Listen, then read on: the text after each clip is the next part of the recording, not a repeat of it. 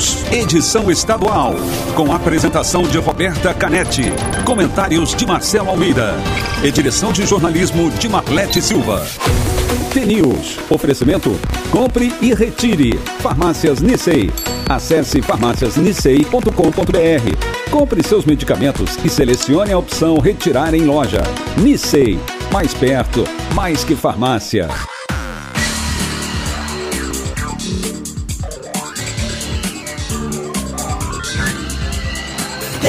T-News. Olá, e vamos começar mais uma semana. Um ótimo dia para você que está sintonizado na T, a maior rede de rádios do Paraná. Você acompanha agora as principais notícias do dia, participa com a gente da programação pelas redes sociais, Facebook, Instagram, o T News no ar, ou então pelo WhatsApp 419 92770063. O TNews desta segunda-feira, 23 de novembro de 2020, começa agora. Bom dia, Marcelo Almeida. Bom dia, Roberta. Bom dia a todos os ouvintes do TNews. É bom, né? Segunda-feira, né? É bom, ainda Nossa mais com Senhora. tempo assim. Hoje está bem bonito o dia em Curitiba. Os ouvintes já vão contando também como é que tá nas outras cidades do Paraná. E tem mensagem. Tem mensagem bonita. Sabe que a rádio é igual cachaça, né? Eu, eu adoro. É igual cachaça. Rádio, depois que começa, não quer parar. E é interessante que domingo de manhã me dá uma, uma sensação de abstinência, assim, né? A falta da rádio, a falta de falar, a falta de comentar. Mas vamos lá. Então, bom dia a todos vocês, ouvintes da UT News no Paraná inteiro. Não seja escravo dos erros do passado. Não permita que o medo do futuro te impeça de viver o hoje. Ou agora. Ou agora. Não queira nada diferente do que foi. Deixe ir, deixe vir, deixe terminar, deixe acontecer. Solte todos os laços que já te transformaram em nós e te ferem a cada dia mais. Deixe ir a necessidade de saber como as coisas acontecerão. Deixa ir a necessidade de saber quem chegará e quem ficará. Deixa. Deixa ir a ânsia. Deixa. Deixa ir a urgência, a pressa. Aproveita a jornada. Aproveita os caminhos desconhecidos, as surpresas, a mágica e o mistério que a vida é.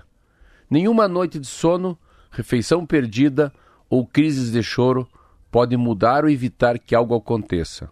Na hora certa, do jeito certo, tudo que está destinado a chegar, chega. Tudo que precisa ir, vai, mas as pessoas certas sempre ficarão. O que, o que tiver de ser, será, né, Marcelo? É isso aí. Ma- O importante é com quem a gente tá, não é isso? Isso aí. São 7 horas e 3 minutos e estão com a gente muitos ouvintes já desde cedinho. Lindo dia em Telemaco Borba, diz a Mila Costa, Eliane também por aqui. O Quirino de São José dos Pinhais, desejando aquela semana abençoada a todos os ouvintes, diz vamos ao Amatê para engatar a primeira e sair forte na segundona. Gostei. Boa essa, Tem boa também o Neuso de Campo Mourão, o Eliel, que já está com chimarrão, mandou foto. Muitas vezes ele diz o fator determinante da vitória não são as escolhas, mas sim as renúncias que fazemos. Pessoal sempre filosofando aqui, principalmente na segunda-feira. E vamos de notícia, daqui a pouco eu registro mais participações. Quase 7 milhões de testes para diagnóstico do novo coronavírus, comprados pelo Ministério da Saúde, estão perto de perder a validade e não foram usados. Esses exames RT-PCR estão estocados no armazém do governo federal em Guarulhos e não foram distribuídos para a rede pública. Para se ter ideia, o SUS aplicou 5 milhões de testes deste tipo desde o início da pandemia. Ou seja, o país pode acabar descartando mais exames do que já realizou até agora. As unidades para vencer, é, vender custaram do- 290 milhões de reais. O RT-PCR é um dos exames mais eficazes para diagnosticar a Covid. Na rede privada, ele custa de 290 a 400 reais. Relatórios do Ministério da Saúde acessados pelo Estadão indicam que os testes exames encalhados vencem nos meses de dezembro e janeiro. O Ministério diz que só entrega os testes quando há pedidos dos estados e que nem sequer os, as 8 milhões de unidades já repassadas foram totalmente consumidas. Por sua vez, os secretários estaduais e municipais de saúde dizem que usaram todos, que não usaram todos os testes, porque receberam kits incompletos, com o número reduzido de reagentes usados na extração do RNA, tubos de laboratório e cotonetes de coletar amostras.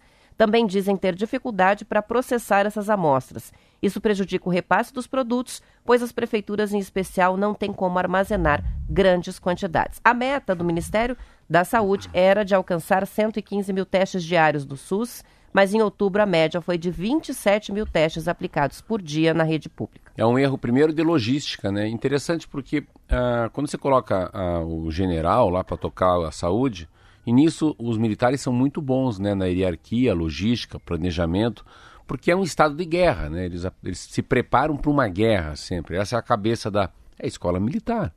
Tem uma disciplina e uma hierarquia diferente de nós civis aqui fora. Mas é interessante que tem uma. Primeiro tem um erro de, de, de composição. Você não pode entregar o kit sem o kit completo. Então isso tem um erro já. Não adianta na... nada, né? Então vamos, tem um erro na compra. Ah, te dei um carro, mas tem, não tem chave, nem gasolina. Então, nem o volante. Então não vai sair da onde você está. É. Uma outra segunda coisa que é interessante também, que também tem uma, uma, uma maneira que eles esperam a demanda. Então, assim, você tem uma oferta, você tem um produto e a demanda, que você é demandado, né? Você é demandado pelos estados, pelos municípios. Então, pelas cidades, pelos prefeitos, pelos governadores. Mas assim, mas o Brasil não é bem assim. Você tem que mandar. Você não pode ficar esperando que, ó, aqui na nossa cidade a gente quer fazer o teste, como é que faz? Então, você vê como o Brasil é muito grande.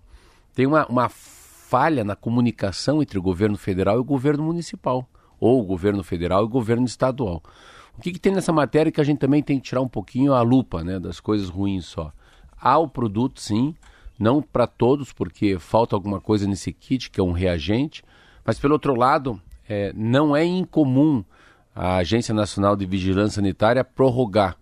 É, é, a validade é maior do que está escrito. Então, vamos dar um exemplo. Eu vejo muito isso às vezes nos produtos perecíveis. Falam, falar como fosse dono de padaria, né?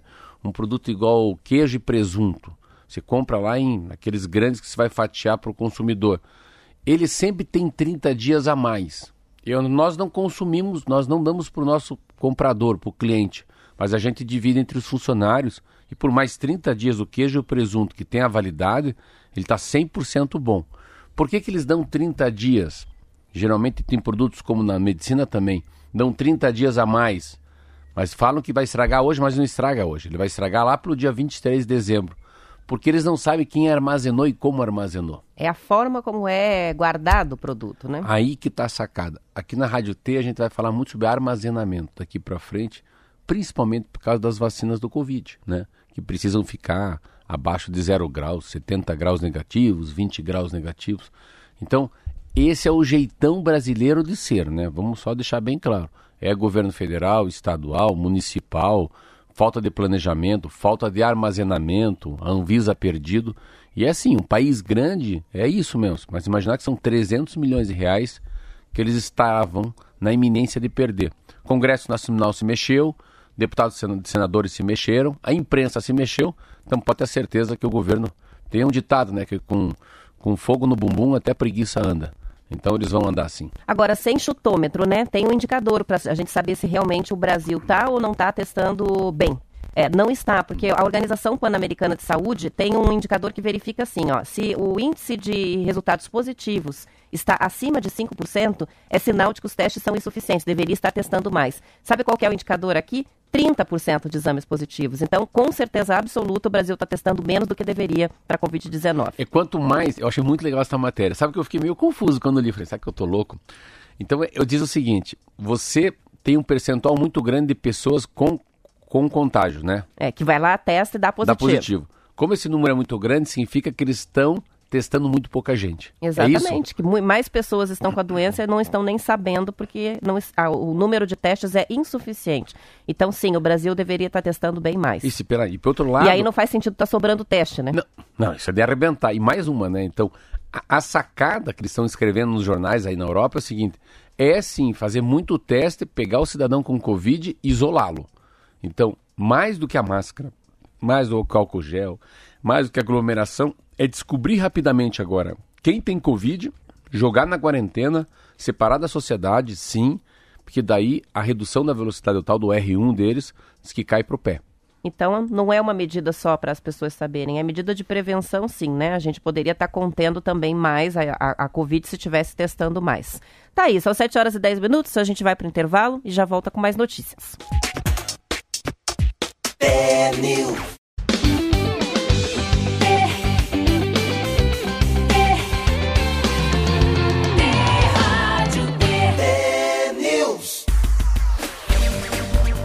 São 7 horas, 14 minutos. Bom dia para Eloá, do bairro Rebouças, em Curitiba. Está com a gente o Altevir de Colombo na escuta. A Cláudia, Foz do Iguaçu, ensolarada, clima favorável, mas promete ferver. Lá faz muito calor, né? Sobre a questão da, dos testes da Covid, ela diz o grande problema é que as pessoas têm medo de ir no posto de saúde ou no hospital para fazer o teste e se contaminarem lá. E na rede privada, os exames são caros demais. O Márcio de Telemaco Borba está indo trabalhar na Clabin Ortigueira, ouvindo o T-News, gostou muito do Almatê de hoje. Tem o Sidney de Mandaguari também com a gente. Deixe principalmente a paz entrar no coração, diz o Sidney. O Jabuti de Ubiratã, céu azul, sol brilhando, um lindo dia. Aqui em Curitiba também está assim. São José dos Pinhais, o cowboy participa, dia lindo de sol. A Marlene gostou muito da mensagem, escreveu linda mensagem hoje do Almatê.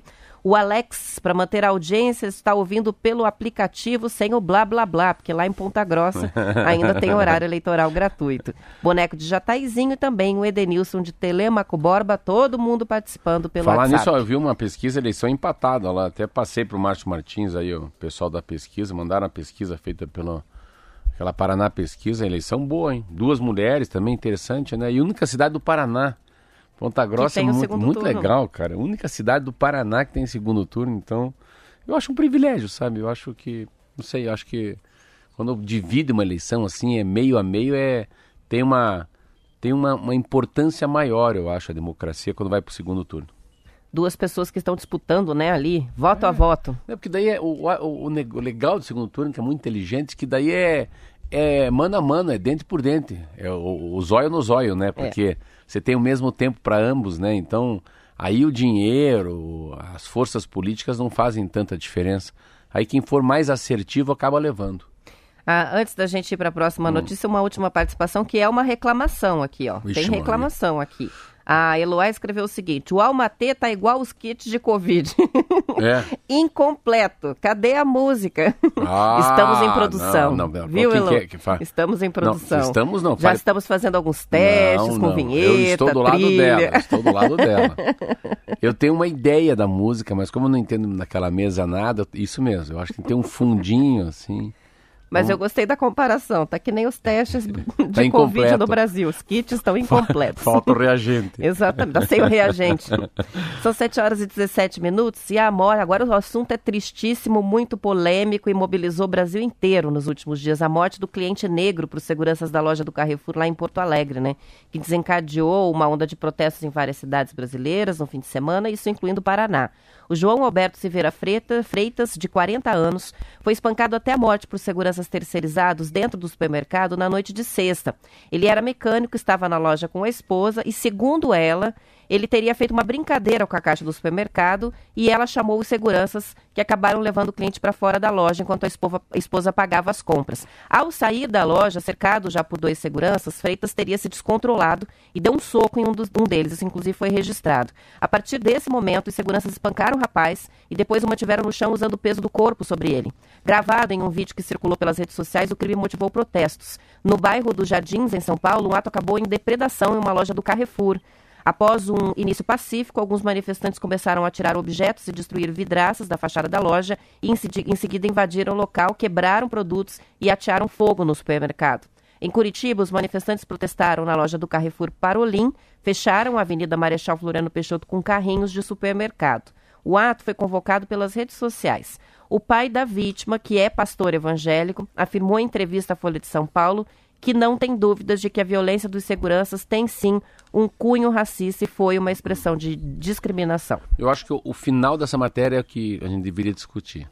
É, é um cunho racista, sim, né? Ah, eu mudei muito a minha visão em relação ao Brasil quando se lê a escravidão do Laurentino Gomes. Até acho que eu vou pegar uns, eu tenho uns 5, 6 livros desse. Acho que são os livros que eu vou mandar daqui para frente aqui na, na sexta-feira. Boa ideia. Porque é, uma, é um livro que traz a magnitude da história dos escravos, né? Então, a história da escravidão, da abolição, né?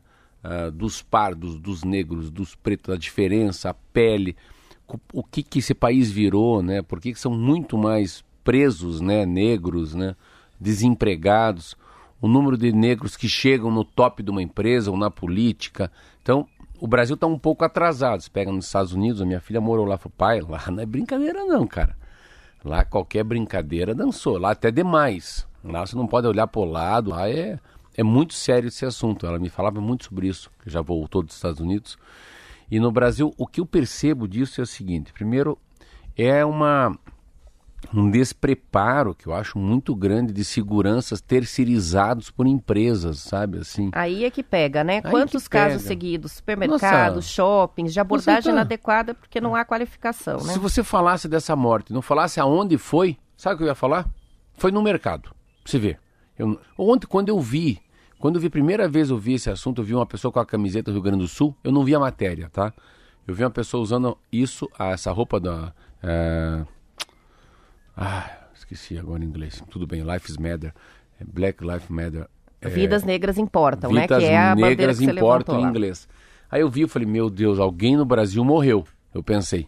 Eu vi, mas como eu não tenho mídias sociais, algum negro foi morto por um branco no Brasil. Mas na minha cabeça veio direto, assim. Só que veio outra. Engraçado, não vou dizer o nome porque não vou. Mas veio um outro supermercado na minha cabeça. Não veio o Carrefour. Mas pensou numa rede Pensei no supermercado, numa confusão. Primeiro, assim, claro, esse homem que morreu fez uma confusão danada. Eu vi o bicho era grande, deve ter xingado, batido. Tudo que ele fez não é motivo para matá-lo. Então você tem que ter uma operação número A, número B, número C. Plano A, plano B, plano C. Chama a polícia, né? É, dá um jeito de segurar ele pega a identidade, mas não precisa. Porque qual é o risco que o cliente oferecia, além de, lógico, a, o próprio punho? Nenhum. Se ele, se ele tivesse com uma escopeta é uma coisa, mas não, era um cliente desarmado. Ó, o cara né? tá proibido de entrar no Carrefour, quando for pagar a comida, não, aqui você não come mais. Pronto. É assim. Assim que se faz em aeroporto, sabia? Aqueles homens que tratam mal o piloto, a aeromoça, dentro do avião, eles são banidos, vão, eles vão para uma lista, uma lista que eles não podem mais voar. Você chega lá, meu nome é Roberto Canete, infelizmente se você maltratou a aeromoça naquele voo para o Rio Grande do Sul, então você não pode mais viajar de TAM. Acabou. Não compra passagem mais.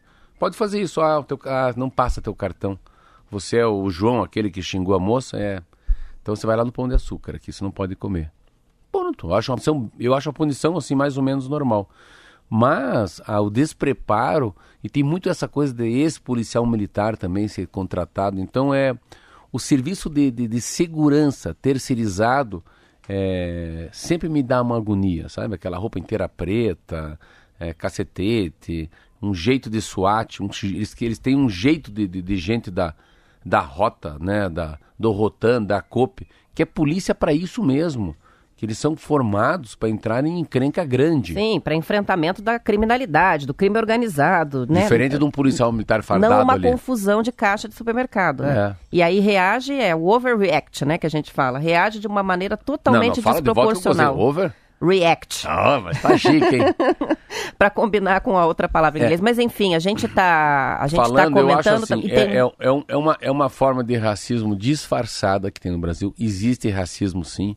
Eu estava lendo alguns números e a gente sempre fala que eles falam 56% das pessoas no Brasil são pardos, são pretos, são negros. Eu sempre tenho dificuldade de qual é a palavra que pode ser ofensiva, é muito ruim no Brasil isso também, é perigoso. Ah, preso na cadeia, cada 10, 7 são negros.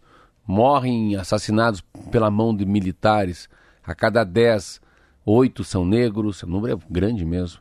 Então, assim, é, é sim, é uma maneira, os criminosos, né, a, a é, tem uma coisa que ele que eu acho que tinha que pegar muito pesado no serviço terceirizado de segurança no Brasil para qualquer área, Roberta.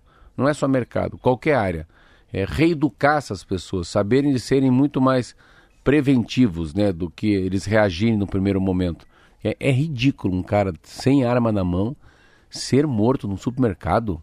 Não acredito. E assim, ainda bem que alguém filmou isso, né? Porque isso aí não ia para as mídias sociais hoje, nem para a imprensa se alguém não tivesse filmado. Participações que vão chegando, o assunto é bem polêmico, né? A gente tem aqui o Fabiano, que é de Almirante Tamandaré, que está opinando. Ele diz ó, a questão dos protestos, né? Ele falou essa forma de protesto, de depredação do patrimônio, pichação, ele discorda. Ele diz vidas negras importam sim, mas discorde um protesto com depredação de patrimônio. A gente também tem a participação que chega do ouvinte, que inclusive mandou a ficha aqui, né, do, da vítima. É, ele diz, não é, não defendam porque ele não era tão inocente assim. A ficha é longa, diz Boaventura de Candói. Mas a pena é, para quem é, se comporta assim, assim não é a, a Roberto morte, não né? Gosta, não, eu sei, mas calma, Roberto não gosta que fale isso. Eu vi também ontem. Não, vamos só também pôr pingo no i. Não é a morte, não é ser preso aqui, pelo amor de Deus, vamos ser bem realistas. Mas ele deve ter feito cada coisa. Então, assim, é, escapar de um tapa nos olhos lá, um puxão de orelha, um, um, chute na bunda, não tinha como não acontecer. Uma coisa é morte. Mas o que eu li também sobre o que ele deve ter feito para chegar num caixa ali, que, e a maneira com que ele deve ter feito, a gente sempre fala da fotografia, a gente não vê o filme, né? A gente não vê o que aconteceu. É, tanto que é um caso muito isolado, Roberta. Roberto, as pessoas não ficam xingando o cara do caixa. As pessoas não ficam chutando a bunda do outro. Não ficam chamando aí o careca, aí o negão, aí bichona. Não existe isso. As pessoas assim, eu pelo menos eu tenho um comércio de rua. Eu tenho um comércio de rua. Comércio de rua tem mendigo. Ontem chegou um mendigo. Chegou, falou, qual é teu nome? Ele falou, The Coffee. The Coffee é o nome do café. Falei, meu Deus do céu, ele tá em Nárnia mesmo. Aí dei um café para ele. Daí a hora que eu dei o café para ele, ele encostou perto e começou a digitar no ar, assim como ele estivesse pedindo um café. Aí eu dei o café para ele, com açúcar ou sem açúcar? Com açúcar. Daí ele foi embora, ele falou tchau de coffee. E foi embora. Daí uma moça falou assim, pô, que bacana, assim, eu, eu gostei de ver o jeito que você atendeu ele, deu um café para ele, você não, você não empurrou ele, você deixou ele um pouquinho mais distante, porque ele estava com muito cheiro, mas que bom. Daí chegou um outro, daí chegou um outro, mas faz parte do mundo que tem muito mendigo, e, e também ele chegou, eu sei o nome dele é Márcio, falei, Márcio, já vou aí. Aí fui lá, levei cincão pra ele, essa mulher, pô, mas que atitude legal, cara. Você não, você não ofende ninguém, você ajuda. E você... Falei, claro, faz parte da vida, a gente não pode ter preconceito mesmo que é um mendigo fedido, sem tomar banho. Ele é um mendigo, ele é um cara. Ele tá fora da sociedade, ele tá no extremo, né? Ele é, ele é quase um sobrevivente dessa sociedade com pandemia. Então, há uma provocação lá, mas não pode matar. Pô, a diferença entre dar umas porradas e matar, chamar a polícia, né? Fazer um BO que o cara xingou você. Então, nesse momento o Carrefour podia ganhar muito, entendeu não? o, o, o, próprio pessoal da, da segurança terceirizada podia sair por cima, né? De um caso desse e usar isso como exemplo para ninguém brincar com o Carrefour. Mas não. O Carrefour hoje, coitado, tem nada a ver com isso. O Carrefour mesmo, o francês que está lá em Paris, vai pagar muito caro. E a história da depredação, Roberta, que daí aí os brasileiros ficam meio que imitando os americanos. Eu também acho, eu acho ridículo depredar um mercado por causa de um caso em Porto Alegre. A gente tem o Wanderson de Piabiru participando sobre este assunto. Ele também ele está revoltado aí com a situação né, da morte do rapaz. Tem também a participação que chega do, da e diz: será que esse caixa do supermercado vai conseguir também dormir com a concorrência é, com a consciência tranquila, os seguranças são os trogloditas. Ninguém está falando do despreparo da funcionária de lidar com o povo, que é muito difícil também, esse atendimento ao público, né? E mais uma participação ainda nesse sentido que chega pra gente, final de telefone 3185, é responsabilidade do Carrefour, na opinião do ouvinte, sim, poderia ser branco, preto, pessoa com deficiência. Os seguranças de banco, de mercado, acham que são policiais. Triste que no Brasil as leis são tão fracas, criticando em geral aí a postura das empresas de segurança privada na atuação é, diante dos clientes. O Carrefour tem no histórico também uma situação de um espancamento de um cachorro, também de uma pessoa que morreu não por um confronto interno, mas que é. a pessoa faleceu dentro do supermercado e em vez de paralisar e resolver a questão de, de retirada, a remoção do corpo. Eles colocaram algumas barracas, alguns guarda-sóis é, por cima pra e continuaram fazendo o um atendimento né? que é. também transmitiu uma desumanidade. Então, é uma sequência de erros que acaba deixando a imagem totalmente destruída aí da marca, pelo menos por um tempo. São 7 horas e 28 minutos. Será que dá tempo da gente ouvir a previsão do tempo antes de encerrar? Vamos lá, então, com o Zé Coelho. Tempo e temperatura. Olá, Roberta, muito bom dia a você, Marcelo Almeida, aos amigos do Paraná. Noite e madrugada, início desta segunda-feira, quente em algumas regiões do estado, principalmente oeste, noroeste e norte. Os termômetros registraram temperaturas de 30 graus.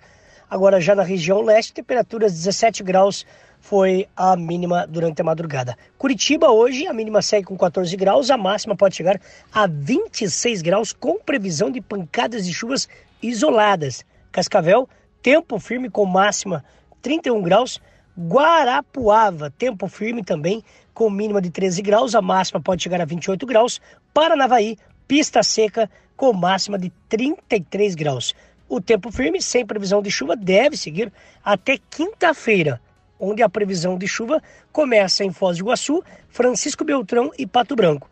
Já na sexta-feira, deve se espalhar para todo o estado do Paraná, informa o CIMEPAR. Roberta? São 7 horas e 29 minutos. Parece que a gente só começou o programa há um Nada minuto. ainda. Mas já acabou, Marcelo. É. Edição estadual vai ficando 7 por horas aqui. e 30 minutos. Até amanhã, né? Até amanhã, mas depois do intervalo tem o noticiário local. Fiquem com a gente. E no noticiário estadual, amanhã às 7 em ponto, estaremos de volta. Um ótimo início de semana para você, ouvinte. News.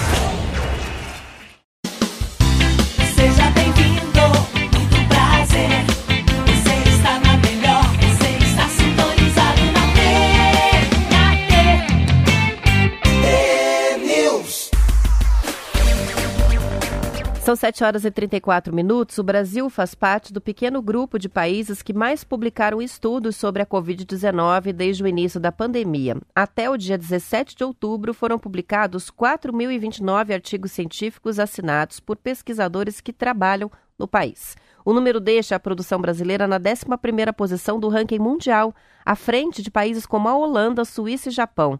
As informações estão no levantamento feito pela agência USP de Gestão da Informação Acadêmica.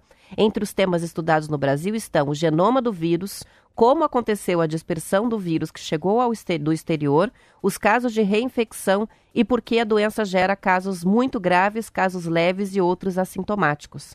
O levantamento mostrou também que a USP teve a maior produção científica entre as instituições brasileiras, com 729 publicações, o que representa 18% do total nacional.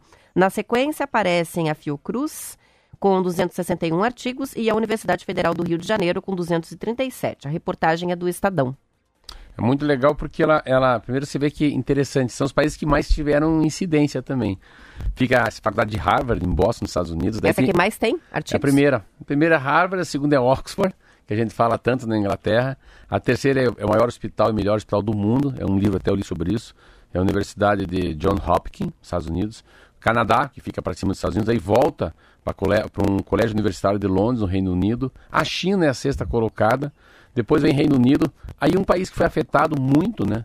Que eu acho que daí os caras foram atrás da, de tentar uma resposta para isso, que é a Itália que é a Universidade de Milão, depois volta para Stanford, na, na Califórnia, nos Estados Unidos, Universidade de Washington e daí Universidade de São Paulo do Brasil. Então são 729 é, estudos né, ou publicações que a faculdade fez, mas no Brasil nós fizemos 4.029. Eu acho muito legal porque eles estão um estudo muito legal em relação a, a por que, que o caso é muito grave, por que, que é leve, o que, que é sintomático. Dentro deles é isso. Então, o que, que é assintomático? Por que, que é assintomático, né? Eu estava vendo outros casos aqui que assim, por que, que um é grave e outro não é grave? Então, você vê quanta coisa que eles estão descobrindo. O que, que acontece no organismo de cada pessoa, né? Que o vírus dá ou não dá essas complicações. Algumas pessoas passam pela É. Covid e nem sequer têm sintomas, né? E isso é bem surpreendente. Eu estava falando com um amigo meu que pegou e ele estava nessa história dos 5%, que é, que é muito grave sem ter comorbidade. Olha que coisa louca. Ele está me contando que nos 5% tem 1% que é caixão. Aí eu dele, falou, você? Ele falou, ah, eu perdi 13 quilos, eu estava com 85% da capacidade do meu pulmão tomado pela, pela, pela Covid, é, mas eu, ele falou, eu eu eu eu tô, eu tô muito nervoso, eu tô, alguma coisa mudou meu tico e teco, achei interessante isso. Eu sei que estou tomando remédio para não ficar nervoso, eu não posso ficar muito nervoso, me altero rapidamente, coisa que não conhecia antes da Covid. Eu falei, mas é natação, porque ele nada muito forte. Ele falou, "Ah, muitos anos que eu não nado, ele era um nadador, ele falou, eu vou voltar a nadar. Mas é capaz que eu tenha perdido um pedaço, uma, uma capacidade pulmonar eu tenha perdido. Claro que me ajudou muito ser atleta a vida inteira, porque a minha oxigenação nunca foi para baixo de 80 e pouco, de 90 e pouco. Então, sempre que punha o dedinho, estava forte. Mas você vê, é um caso de uma pessoa que eu conheço, que a medicina não tem muito assim, sabe? Por que, que ele ficou Sai do padrão, né? sai do padrão, porque não é um obeso, não tem problema de, de pressão alta, não é cardiopata, mas ele cai no grupo de risco, né? Então, a, essa coisa do paladar que me mexe muito comigo, essa coisa do- da pessoa não sentir o gosto da comida, olfato, né, também um, pouco, e se é reincidente, né? Essa é a minha dúvida. Se a pessoa pode pegar duas vezes, né? Essa é a maior dúvida que eu tenho é essa, né? De quem já pegou uma vez, né? E a gente vive um momento diferente, né? Porque, em geral, as pessoas que pegam têm a impressão de que estão imunes, né? É, de todas as pessoas que eu conheço que já tiveram, a postura é sempre a mesma, né? Embora use a máscara dentro dos locais onde é, é obrigatório o uso da máscara, a pessoa se sente imune. E nem sempre, né? Não há ainda uma É, comprovação de que, vejo- é, de que vejo- não é possível pegar uma- novamente. Uma coisa eu estava conversando ontem, eu vi até o meu sócio na prestinaria, o Fábio, ele falou, tô usando mais máscara. Eu falei, eu também. Dentro do carro, fora do carro. E o que eu tô percebendo em mim, é quando alguém vem falar comigo, eu tô mais longe da pessoa, com máscara também. Então um afastamento, assim, eu falar com você aqui, e se for estar sem máscara, um pouquinho mais longe, assim. É uma coisa que comecei a usar como fosse um freio que está dentro de mim, que eu não sabia. Então, dificilmente eu estou andando na rua sem máscara, né? O que eu não consigo mesmo andar de máscara é quando ando de bicicleta, né? Não tem como. Eu acho que a pessoa. Mas na calçada também eu estou andando de máscara. Quando vem alguém eu ponho uma máscara, entendeu? Não. Claro que eu acho que não está no ar assim solto, mas eu não consigo. Mas quando vem alguém eu passo pro outro lado da calçada, você vê. Eu tô com a vergonha em mim e não no outro. Eu estou depositando em mim o papel que eu tenho que fazer na sociedade e não no outro. São 7 horas e 40 minutos e no Paraná foram confirmados ontem 814 novos casos, 7 mortes causadas pelo novo coronavírus. Só em Curitiba foram registrados no domingo 984 novos casos Tá e 7 mortes. O número do boletim estadual costuma trazer os registros com 24 horas de atraso em relação aos municípios, por isso essa diferença. Um número importante é o de casos ativos, que sa- que é o número de pessoas infectadas no momento que tem o potencial de transmitir o vírus para outras pessoas. Curitiba tinha ontem 10.224 casos ativos. Para efeito de comparação, lá no dia 31 de outubro eram 3.762 casos ativos na cidade, segundo a Secretaria de Saúde. Olha a diferença, de 3.700 para Eu vi. 10.200. De, de uma semana? É uma semana atrás, 31 de outubro, não, um mês atrás quase, né? Agora a gente já está no dia 23 de novembro. Três semanas. É, três semanas de diferença. O Ministério da Saúde computou até ontem 169.183 óbitos causados pela Covid no país e 6 milhões e 71 mil pessoas contaminadas, sendo que 469.700 estão em acompanhamento, isso em dados nacionais. Mas chama muito atenção, Muita atenção. os casos ativos em Curitiba, né? É, o número de contaminados, você vê de 3 para 10 mil. E uma coisa interessante também é que, graças a Deus, não. Se você parar, faz muito, muito tempo que a gente começou com 160 mil. Então, desses 160 mil a 170 mil, essas 10 mil pessoas estão morrendo no Brasil, há claramente uma expansão. Está esticado aí. Então, a gente está, sim, realmente morrendo menos gente no Brasil. Mas o que está aumentando muito é o número de pessoas contagiadas, né? Nossa, eu vi ontem, meu Deus do céu. Porque assim, parece que a gente não quer acreditar, né, Roberta? Mas eu estava lendo uma matéria, não sei em que jornal, ontem aqui do Paraná, ou aqui de Curitiba, não sei onde que eu estava vendo isso, o número de, de leitos ocupados e já hospitais estão sendo abertos. Ó, o É, Nossa Senhora das Graças Você mandou para mim isso? Foi, tá aqui, publicou uma nota ontem avisando que não tem mais vagas de internação. Nem quarto, nem enfermaria e nem UTI. É, o hospital não está mais recebendo pacientes graves. Na semana passada foi o Marcelino Champagnat que avisou que ia priorizar os atendimentos mais graves porque estava trabalhando no limite da capacidade. Então a gente tem uma situação bem preocupante na ocupação dos hospitais. A secretária municipal da Saúde, Amara Sossulac, já admitiu colapso na rede particular de hospitais da capital no fim de semana e disse que os pacientes estavam sendo transferidos para a rede pública. A secretária destacou que a estrutura para o tratamento dos pacientes com coronavírus já está disponível na cidade, que não está faltando nada nas UPAs e hospitais, mas alertou que há limites. Segundo o boletim da Prefeitura de ontem, a taxa de ocupação dos leitos de SUS exclusivos da capital está em 88%. É, então. Todos os pacientes que são internados com quadro de síndrome respiratória aguda grave vão para os leitos de Covid. O levantamento também está mostrando que três das nove enfermarias exclusivas para Covid já estão lotadas. Erasto Guetter, no Hospital do Trabalhador e o Hospital de Reabilitação, segundo o Bem Paraná. Então é bem preocupante a ocupação dos hospitais. E essa situação, né? Os particulares lotaram e eles estão tendo que transferir os pacientes dos hospitais particulares para a rede pública. É, uma sensação que vai Porque não tem mais vaga. Muita gente me perguntou, e daí, o que, que você acha? que é?" Muita gente está fazendo uma ligação com, com a campanha. Depois da campanha vai fechar. É uma coincidência, não é que vai fechar. Não estava há 10 dias da eleição, não estava o bicho pegando assim, não. Tanto que, olha, você acabou de falar. Tinham 3.500 pessoas contaminadas no começo do mês. E agora tem quantas? Tem 10 mil, de 3 para 10. De 3 para É uma diferença muito grande. grande. É, foi uma explosão mesmo de casos, né? Que a gente Mas teve eu- nas últimas semanas. Eu, eu continuo assim, se eu fosse o Rafael Greca, eu sei, ah, porque o teu ramo não dá, não, você não bebe.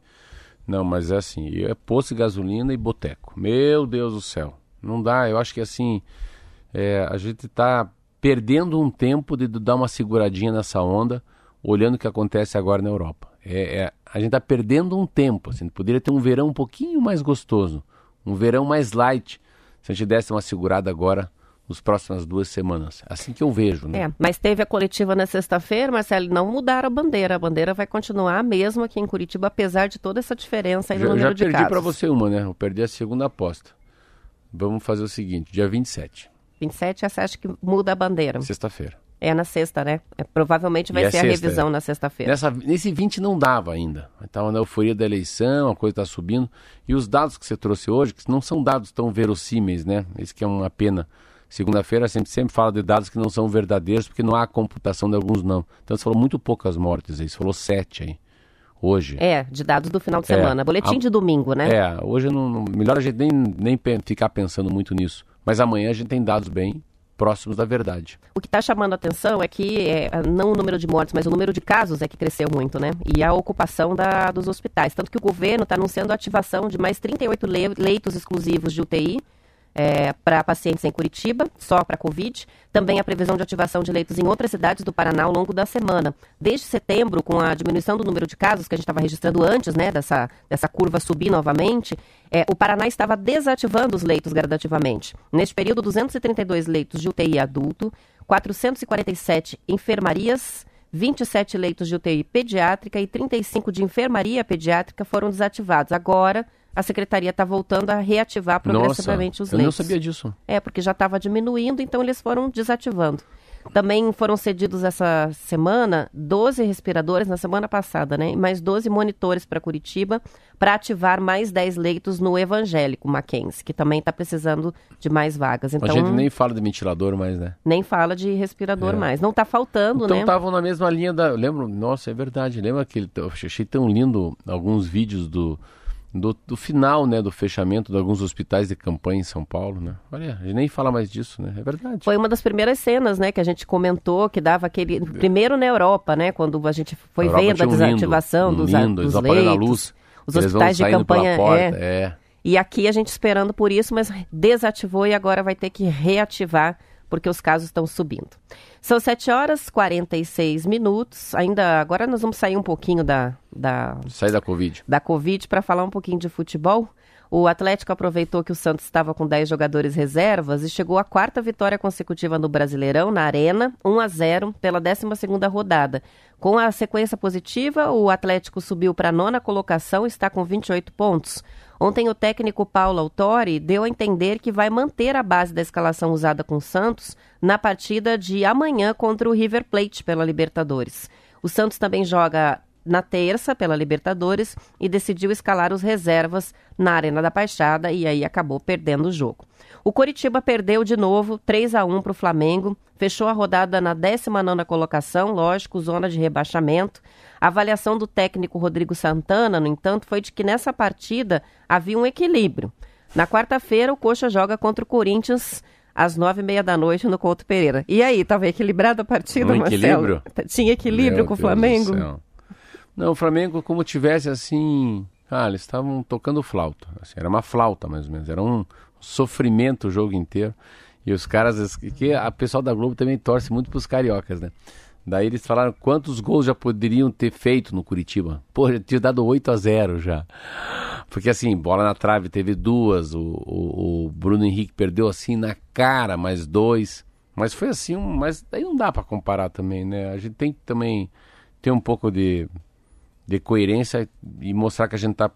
É um time que é o primeiro dos, dos times do Brasil, tem primeiro colocado o Flamengo, e o Curitiba é o penúltimo, né? Então é uma, uma desvantagem, uma, uma diferença tão grande categoricamente os jogadores. É uma, o Flamengo, quando quer jogar, é uma seleção brasileira, é uma seleção. O Flamengo é uma seleção quase. E o Curitiba perdido dentro do Maracanã, aquela coisa, mas foi, foi pouco, porque 3 a 1 dá 2 a 0 né? Ainda, graças a Deus, o filho do Bebeto fez um gol ali no último minuto. Mas eu fiquei triste porque ele não pode. Ele não, não, ele não pode tudo, é, assim, sair correndo, né? Bater no peito que fez o gol porque ele é flamenguista. Então aquela, aquele gesto que eu odeio em jogador. Põe a mão assim, tipo, não, não, não me cumprimentem, porque eu não posso fazer nada contra o Flamengo. Eu não gosto disso, sabia? Esquisito, né? É esquisito mesmo. Mas foi 3 a 1 menos ruim. Então no fechar, assim, sabe? O Flamengo tomou o gol aos 47 do segundo tempo e acabou o jogo. Aí o Flamengo ficou menos Flamengo, entendeu não? Porque toma o gol e acaba o jogo.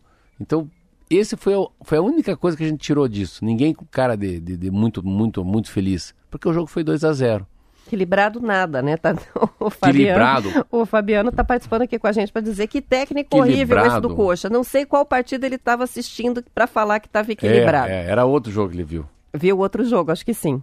São 7 horas e 49 minutos, vamos para intervalo e a gente já volta com mais T-News. News.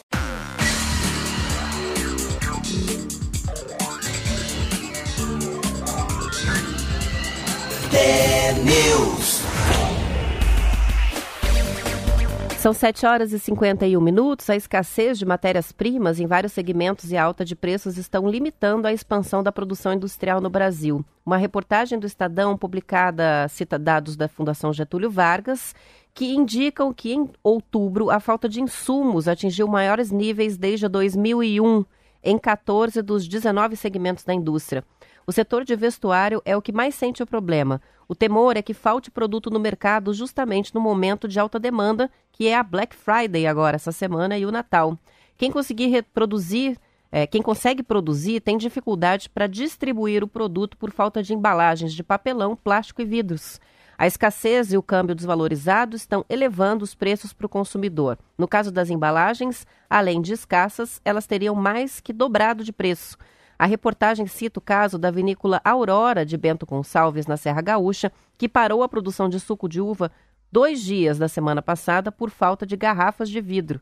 Mais de 300 mil litros deixarão de ser produzidos e engarrafados por causa da falta do insumo. Olha que interessante. Uma matéria que eu li hoje sobre isso. Onde que eu li isso? Ah, está no Valor Econômico. Sobre a alta, sei que interessante. Há uma, há uma, uma demanda, um chamamento maior pela produção de cerveja, pela produção de vinho no Brasil, mas falta onde armazenar. Tá aqui, acabei de ler. Colheita da pandemia. Salton é uma marca, esses caras são gaúchos. Cresceu 55% na quarentena, revela diretor-presidente da Vinícola Gaúcha. Olha aí, ó. Para quem 2020 será um dos melhores anos para o setor do país. Então, a venda de álcool, a venda de cerveja, a venda de cachaça, a venda de vinho aumentou muito. Então, assim, e eu percebo isso, isso é, uma, isso é um fato para todo mundo, porque nós não temos embalagem também na padaria. Então, Tá e- faltando também? Sim. Então é isso ó, papel, papelão, vidro e plástico. Então você vê que coisa louca, mas é um insumo, né? Então, até se deve imaginar o que, o que falta, né? Você vê que coisa louca. Tem produtos que você vai vender muito mais, a matéria-prima se vende mais, vai ficar mais cara, pode até criar uma, uma própria inflação, mas não tem como levar embora. Eu estava na prestinaria esses dias vendo ali as embalagens, falei, meu Deus, que embalagem, embalagem meia boca. E que o cara tem que levar o coração para casa. Eu tenho que colocar um coração para ele numa num Em algum lugar, né? É, não, não, e como é muito quente, não dá para colocar no, no pacotinho de papel, tem que ser num plástico. Então, essa mudança, fica imaginando que se eu sinto aqui, você traz isso dentro do jornal. Mas aí, mas quantos comércios tem no Brasil? Quanta gente está vendendo alguma coisa agora que tem que embrulhar, tem que colocar, né? Então, você vê como vem mais uma onda para se discutir a eco bag. Vem mais uma onda para discutir agora a história da, do aquecimento global. Porque o desperdício com embalagem é um negócio enorme no Brasil. É, né? no supermercado, às vezes, assim, eu fico assustada até de ver é, algumas coisas, por exemplo, um melão cortado em fatias, num isopor com plástico por cima, que vai dentro da sacolinha plástica depois que você paga a compra, né? Então, assim, ah, ele já tem embalagem, o melão. Ele já É, vem na embalagem, é, é, só cortar. é. Mas não, aí coloca, corta, coloca dentro do isopor, do plástico do plástico. É o excesso de embalagem, né? É, eu tenho uma, tem uma coisa interessante que perto da, da, da Petit Presti, lá no Cabral, tem uma, é uma, uma rede de mercado bem pequenininha que tem em Curitiba, não lembro o nome agora, e eles têm uma, uma coisa muito legal. E eu fico, eles, eles, eles passam para você as compras que você faz em, em sacolas que alguém doou. Então você traz a comida numa sacola de sapato, numa sacola de, de uma sacola de, de roupa, sacolas de verdade, sim, sacolas de verdade, não é aquela sacola de plástico. E cada vez que eu compro alguma coisa no mercado municipal, eu ou ganho um presente, ou vou ali no, no Barigui, compro uma calça para mim, numa loja, eu guardo essas sacolas e deu para eles. Então, a parede do supermercado é cheia de sacola. Então, eles não ficam usando essas sacolinhas plásticas para guardar as coisas. Sabe, é um... Aproveita as outras aproveita embalagens. e, e a sacolinha plástica vai saindo. Mas é isso, essa, essa coisa da, da reutilização, mas muito mais é voltar a ter secos e molhados, né? A venda do arroz, do feijão em granel. O que eu acho muito legal e que está voltando, mas as pessoas eh, têm que criar o hábito de novo, é a garrafa retornável, né? Tanto de cerveja quanto de refrigerante, né? A Coca, inclusive, está com uma garrafa de plástico que é retornável, um plástico diferente agora. Que legal. Mas esses dias conversando numa mercearia, a dona da mercearia disse que tem muita dificuldade de receber de volta, porque as pessoas não têm mais o hábito de chegar com os- É. o engradado, com as garrafinhas para comprar mais refrigerante. Então acaba que paga pela embalagem e não Não, devolve e é mais. muito nostálgico, assim, tem um saudosismo gostoso. Eu fui num churrasco e eles queriam me dar. Tinha aquela gengibirra cine. Mas não era gengibirra, acho que era de framboesa. Mas era tão feia, tão cafona a pet, era tão feia a embalagem. Eu falei, que pena que não é vidro, né? Assim, daí ser tão ser legal aquela garrafa de, de gengibirra, né? Da marca Cine, que lembrava até um pouco de uma garrafa da Antártica de cerveja, né? Mas eu não sei se isso é psicológico, mas eu tenho a impressão de que o refrigerante na garrafa de vidro é mais gostoso, além de tudo. Parece que Então. quando você abre, ele conserva Então, melhor o é. gás, né? Então, uma Daí eu- coca é, de daí garrafinha eu achei é melhor diferente. não tomar, falei, não, vou de na água vidro. mesmo. Se fosse na de vidro, eu ia tomar uma gengibirra, mas vai na água mesmo. Aquela tal da laranjinha, né, também, Laranjinha, de garrafa de é. vidro. É. melhor. São 7 horas e 57 minutos e para fechar uma pesquisa da Paraná Turismo, em parceria com o Conselho Paranaense de Turismo, está apontando que, apesar do período de pandemia, 72% dos paranaenses pretendem viajar até março do ano que vem. 94% deles desejam fazer viagens pessoais, não é de trabalho, nada disso. Com relação à motivação, a maioria deve ser lazer, 38%, e o segundo motivo, férias ou descanso, 33%. No entanto, alguns fatores devem ser decisivos para essa definição sobre as viagens. O preço, lógico, é o principal fator para 32% dos turistas. Esta é a segunda edição da sondagem de impactos da Covid com potenciais turistas do Paraná. O objetivo foi identificar nos turistas informações sobre a pretensão de viagens futuras, mesmo ainda em período de pandemia. A pesquisa também questionou os motivos para não viajar aos que não vão, e 27% dos turistas responderam que não pretendem se deslocar até março, e o motivo apontado por eles, 40%, é de que não é uma prioridade no momento atual. Do ponto de vista sanitário, 15% dos turistas estão levando em conta a possibilidade de viajar para um destino com poucos casos confirmados de Covid. Então, olha só, além de tudo, né, observar cidades, locais, É, países que é. têm poucos casos para escolher esses É, destinos. mas a saída para fora é muito pouco, né? Muito pouco. Saída, saída por- por- por- pelo país um pouco maior, mas saída para dentro do Paraná deve ser enorme. Bom daquelas cidades, daqueles municípios, dos municípios que se prepararam né, para receber. A gente fala muito aqui. Tem um parque aqui, o Eco Parque Morretes, São Luís Purunã está dando uma mudada, o Itmarsum melhorou, a Vila Velha também mudou bastante, Foz do Iguaçu li coisas fantásticas que estão preparados para receber. Então, o turismo no Paraná vai ser muito legal. A minha filha vai para o Rio de Janeiro, me contou ontem. Vou aonde, filha? Vou ficar em São Conrado, num hotel, não tem fogos de artifício, tem nada a ver com Ipanema, nada a ver com Copacabana. Se vê, o próprio Réveillon no Rio de Janeiro pu, migrou para uma praia que é mais deserta. Então é isso mesmo. Eu acho que é, é a- o esgotamento social está mais forte do que o lado sanitário nas pessoas. Agora, também, só para fechar um dado interessante, essa, essa- esse povo todo que está pretendendo viajar até março vai fazer viagem com a família. 70% vão viajar com a família para ficar na mesma residência todo mundo. Então, não é aquela viagem cada um para o seu Cada lado. um pro seu lado. É todo, pega o carrinho e vai todo mundo para um lugar só. Família unida. Que já é o núcleo da Covid, né? Continua É. o mesmo núcleo em algum outro lugar. Tá certo. São 7 horas e 59 minutos. A gente vai terminando o T-News de hoje por aqui. Participem com a gente nas redes sociais, arroba T-News no ar no Instagram e também no Facebook. E amanhã estaremos de volta às 7 horas. Tchau, até amanhã. É News.